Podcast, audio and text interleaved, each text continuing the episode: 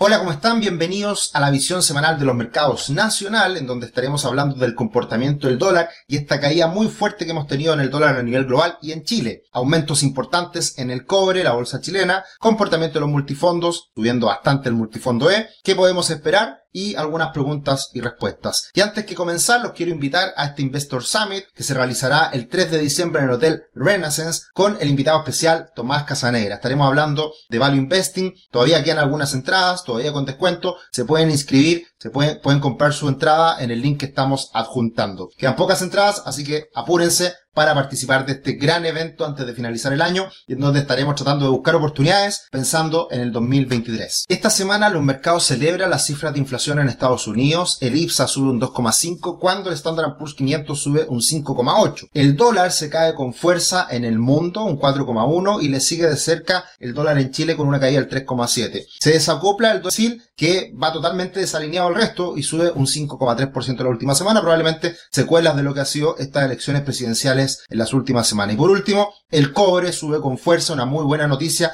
para Chile y estaremos hablando de eso más adelante también. En nuestro país, en Chile, se conocen las cifras de inflación que como pueden ver en la tablita ha caído mes a mes la inflación de los últimos periodos, los últimos meses, en que tenemos precisamente en octubre un alza de la inflación del 0,5%. Una cifra mejor de lo esperado y lleva a que la cifra anualizada de los últimos 12 meses sea de un 12,8%. Buena noticia, buena señal y en ese momento el dólar también cae a partir de estas novedades que precisamente dan cuenta de que en el futuro podríamos tener un cambio también en la dirección de lo que está haciendo el Banco Central con la tasa política monetaria. Eventualmente algunos ya piensan que a comienzos del próximo año las tasas pudieran comenzar a caer en Chile. ¿Y por qué es tan importante controlar la inflación? Acá les traigo un ejemplo. Hay una medición que se hizo tomando en consideración cuáles son los productos, bienes y servicios que consumen el quintil más rico y el quintil más pobre. Y si se dan cuenta, el quintil más pobre, la inflación de los últimos 12 meses es de un 12,5%, más bien desde enero a octubre, de un 12,5%,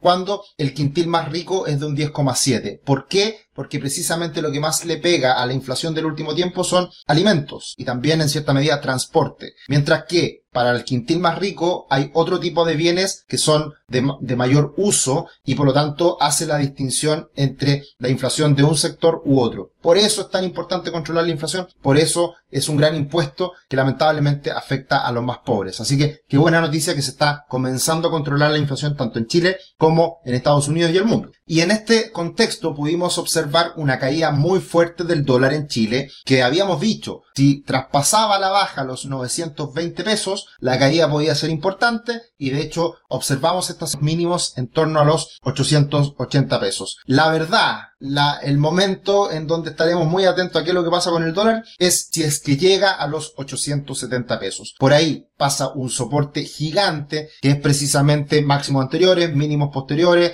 lo que pasa con la elección de la convención constituyente en que cayó el dólar por algunos minutos, pero logró situarse nuevamente sobre los 870, así que probablemente ese sea el piso de corto plazo que deberemos estar atentos. Si es que llegara a romper ese piso de los 870, la verdad que cambia bastante el panorama para para el dólar en Chile. Por todo lo que estamos observando hoy en día, no sería raro que eso ocurriera, porque el dólar en el mundo se desploma esta última semana, rompiendo esta directriz alcista que fue el comportamiento alcista del dólar durante todo este año, incluso desde mediados del año pasado. Por tanto, la proyección que uno puede hacer respecto al dólar en el mundo, a partir de esta caída inicial, es que a lo menos podría caer hasta los 105, y eventualmente hasta los 102, que son las correcciones de Fibonacci del 38,2%. Teniendo en cuenta esta potencial caída del dólar en el mundo, no sería raro que el dólar en Chile pudiera romper estos 870 pesos. Así que hay que estar muy atentos. Va a ser difícil que ocurra, hay que estar atento a los 870, pero si llega a romper, entramos en una nueva fase y en una estabilización del dólar en niveles bastante más positivos para la economía chilena, por la implicancia en la inflación, por la implicancia en los precios de los combustibles, en los bienes importados y que daría cuenta también de lo que es esta mayor tranquilidad, mayor certidumbre que se da después de la elección de la convención constitucional, de, esta nueva constitución que se termina rechazando. Precisamente niveles más cercanos a 850 pesos darían cuenta del escenario actual que hoy está viviendo Chile sin duda. Y Por otra parte, muy importante, muy positivo,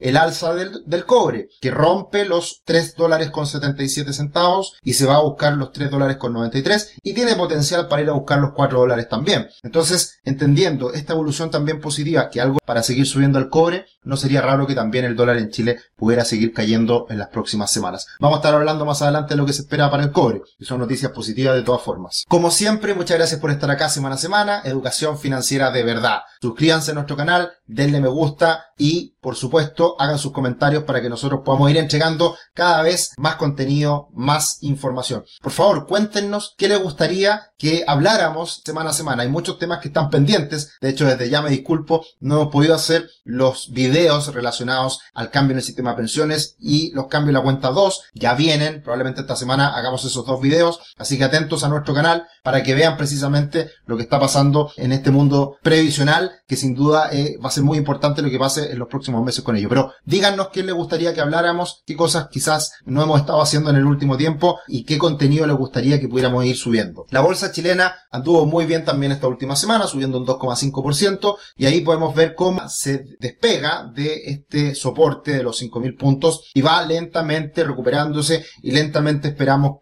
nosotros que pueda ir a buscar los máximos que se alcanzaron posterior a la elección de la nueva constitución, al rechazo de esta nueva constitución. Así las perspectivas son positivas, las empresas chilenas siguen entregando buenos resultados, veremos cómo termina esta temporada de resultados y cuáles van a ser también los dividendos que se van a ir entregando de cara al futuro y cuáles son las proyecciones que están haciendo las empresas. Dentro de este contexto tuvimos un buen comportamiento con tres acciones subiendo dos dígitos esta última semana, Sencochop, Vapores y Parauco, pero muchas acciones también subiendo de manera importante, de ahí les sigue CAP, Molplaza y Corp. Y en el lado negativo sigue cayendo, sigue el desplome de la TAM, como dijimos en algún momento los 10 pesos eran el objetivo, ahora terminan siendo un techo, un nivel lejano a alcanzar ya cuando está hoy día el precio en 6 pesos. Después le sigue ESL, Falabella, Ripley que caen, pero de, una manera un poco teniendo en cuenta que el conjunto del mercado anduvo bastante bien en la última semana. Mirando el comportamiento de la bolsa de Chile y Brasil, se equilibran las fuerzas y como habíamos visto previamente que Brasil se despegaba un poquito de Chile, ahora pasa lo contrario. Chile pasa a la delantera, Brasil cae un poquito y acá va de la mano un poco con lo que ha sido el comportamiento de las monedas locales, del peso chileno, el real brasileño en la última semana. Así que esperemos que también Brasil ande bien porque sin duda si Brasil anda bien, a Chile le va a ir también de la misma manera. Así que es importante también mirar siempre lo que hace Brasil. Y mirando el comportamiento de los multifondos, no se alcanza a actualizar lo que pasa hacia los últimos días de la semana en renta fija, renta variable. Por lo tanto, pueden venir días lunes y martes con mejores rendimientos en, los, en todos los multifondos por lo que pasó en los mercados internacionales. Y, sin duda, lo que más destaca esta última semana es el alza importantísima que observamos en el multifondo E, subiendo un 4%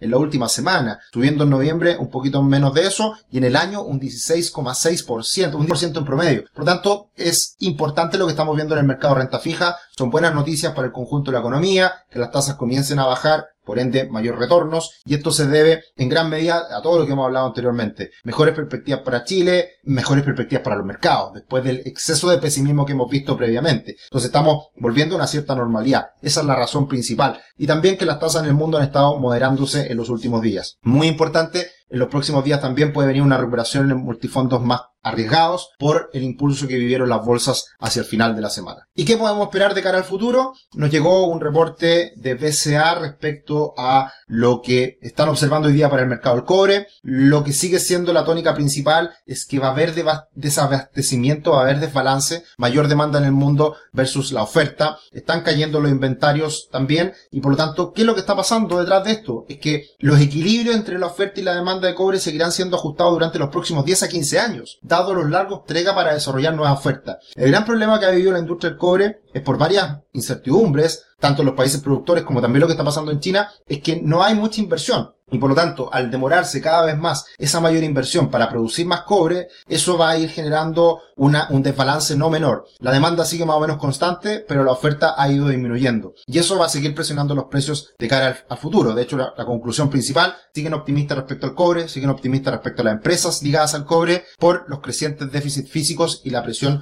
sobre el gasto de capital. Así que muy importante esto porque para Chile puede ser una muy buena noticia. Lamentablemente, una de las causas de este desbalance es que Chile no ha seguido invirtiendo y no hay nuevos yacimientos, nuevos proyectos mineros que permitan extraer más cobre y equilibrar esta oferta y demanda, pero precisamente eso puede potenciar los precios y nos va a beneficiar en el futuro tanto a bolsa, tanto a peso chileno, tanto así como a, la economía. Así que buenas noticias desde esta perspectiva, teniendo en cuenta que el mundo va a necesitar más cobre y harto por todo el cambio hacia la electromovilidad en el futuro. Algunas preguntas a responder, eh, muchas relacionadas a la cuenta 2. La verdad que el conjunto de comentarios que nos hacen esta última semana es precisamente respecto a la reforma de pensiones, respecto a los cambios que viene en la cuenta 2 principalmente y también lo que puede pasar con el sistema de pensiones nuevo. La verdad, raya para la suma, queda mucho paño por cortar, queda mucha discusión y hoy día lo que manda es este gráfico que, creo que es muy importante. La encuesta de Academ ha hecho un análisis, una encuesta relacionado a todo lo que es el cambio en pensiones. Y una de las cosas que ha cambiado bastante en el último tiempo, si se dan cuenta, estamos en el máximo en donde la gente opina y quiere que en su totalidad ese 6% se vaya a la cuenta personal del trabajador. Y esto es súper importante porque el foco central de la discusión va a estar en ese 6%. Y ahí hay mucha distancia. Ahí hay una pelea enorme. Por lo tanto, por ese motivo va a estar muy trabada la reforma. Y además, leyendo cada vez más el detalle de esta reforma que se conoció esta semana, el lunes se entregó el proyecto de ley, la verdad que cambia mucho el sistema y no es tan claro de que genere más competencia, de que se sumen nuevos actores, de que las AFP cambien de nombre y sigan haciendo la administración